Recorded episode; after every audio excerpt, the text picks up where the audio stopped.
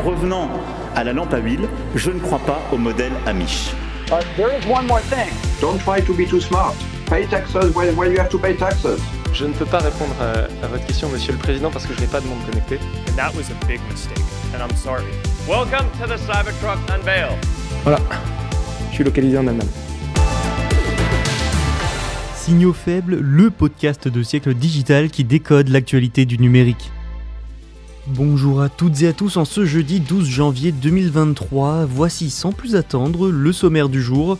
La première actualité concerne le CEA et le CNRS qui s'attaquent aux futures générations de batteries. Direction l'Inde ensuite, où le constructeur automobile chinois BYD s'implante avec de grandes ambitions. Les États-Unis après ça, où Alphabet, maison mère de Google, licencie. Pour terminer avec les péripéties des plaintes contre Meta sur la protection de la vie privée en Europe. Et c'est parti, on commence avec le CEA, le CNRS et les batteries du futur. Bonne écoute. Dans le cadre du plan France 2030, le CEA et le CNRS ont lancé le PEPR. PEPR pour Programme et équipement prioritaires de recherche. Le but, c'est de soutenir l'innovation pour développer les futures générations de batteries que les deux institutions vont donc piloter pour l'État. Au travers du PEPR lancé le mardi 10 janvier, le CEA et le Centre national de la recherche scientifique veulent accompagner le secteur des batteries, d'où la mise en place d'activités qu'ils entendent comme étant, je cite, transférables à court et moyen terme aux acteurs économiques. Ils veulent aussi se projeter avec un programme qui s'inscrit dans la stratégie nationale d'accélération sur les batteries dirigé par l'État.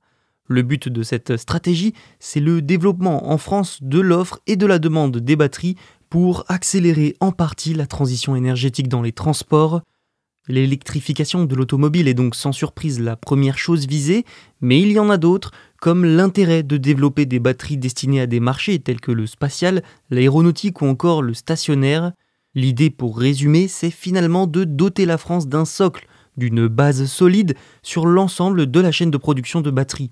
Le PEPR, piloté, je le rappelle, par le CNRS et le CEA, se déroulera autour de trois axes. Le premier, c'est les chimies innovantes. Le deuxième axe, ce sont les systèmes de gestion de batteries innovants adaptés à ces chimies du premier axe. Et enfin, le dernier axe, c'est le développement de nouveaux outils de caractérisation et de simulation pour mener ces recherches. Alors bon, c'est ambitieux tout ça, mais ça demande de l'argent.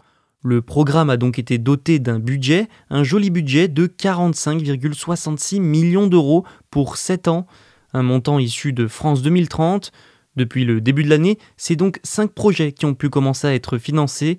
Le PEPR financera aussi les lauréats d'un appel à projet lancé en novembre 2022 et d'un montant total de 15 millions d'euros. Parlons également des projets à fort enjeu que vise le PEPR. Parmi eux, on trouve l'IMAS, qui travaille au développement de prototypes fiables de batteries dites tout solide.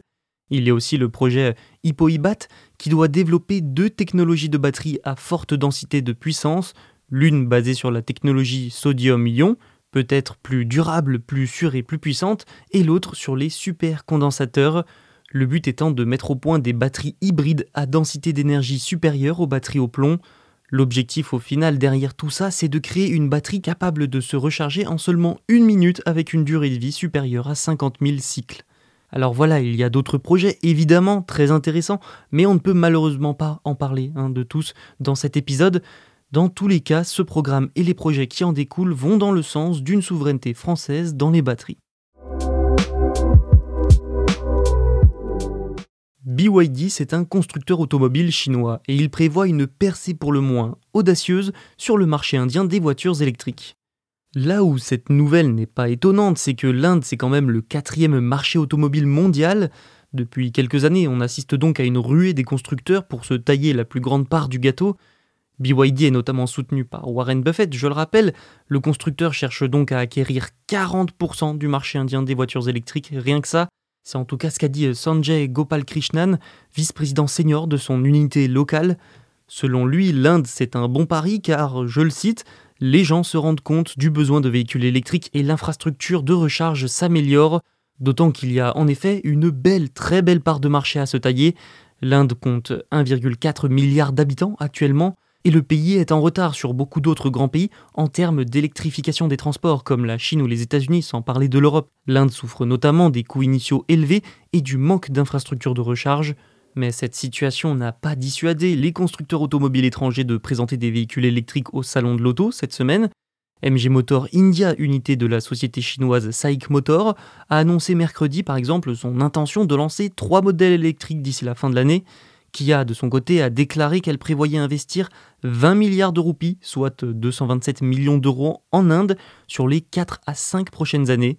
BYD est quand même arrivé en Inde en 2007 et lancera son troisième modèle électrique la berline de luxe SEAL d'ici le dernier trimestre 2023. Maintenant, cette nouvelle de l'expansion de BYD en Inde, elle peut quand même paraître un peu étonnante. Il faut dire que ces derniers mois, l'Inde surveille de plus en plus les entreprises chinoises. Le gouvernement a notamment fait échouer des accords de rachat en Inde avec des sociétés chinoises. Le gouvernement enquête aussi sur MG Motor India, mais tout ça, ça vient aussi du fait que l'Inde veut concurrencer la Chine sur la scène de production mondiale la stratégie de BYD pour le marché indien est en tout cas établie.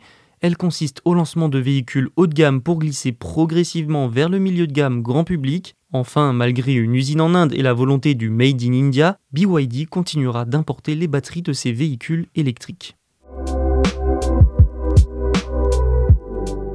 Verilai, si jamais vous ne connaissez pas, c'est une société appartenant à Alphabet, la maison mère de Google.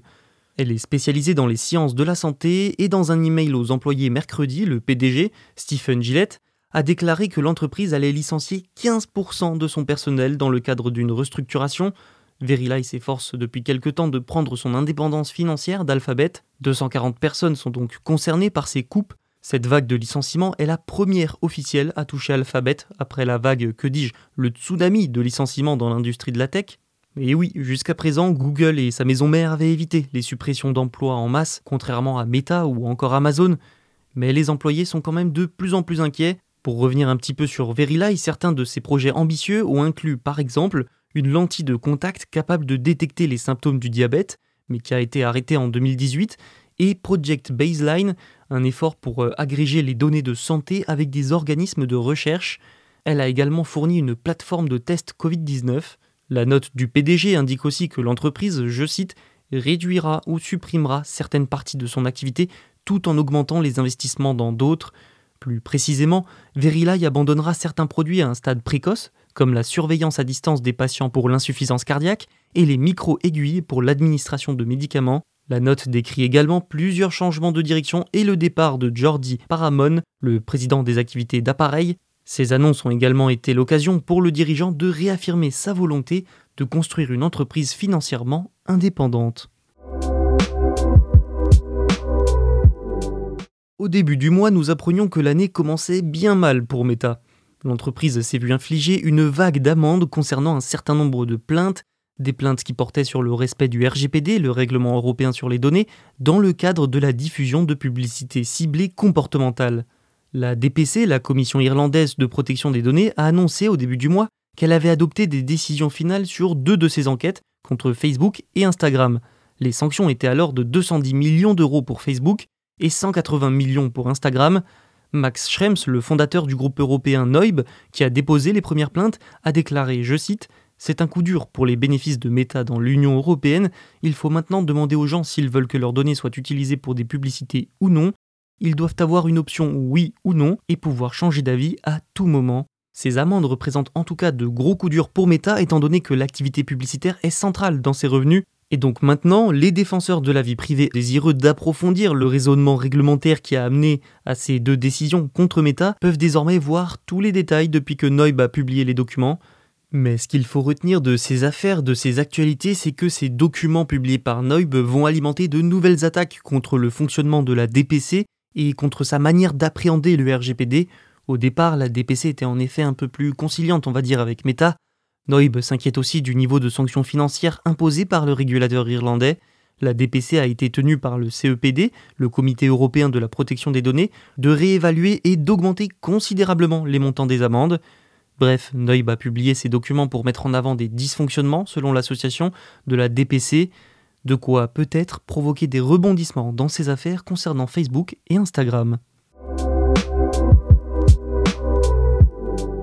Merci d'avoir écouté cet épisode. Tous les autres sont disponibles sur siècledigital.fr et les plateformes de streaming. À bientôt.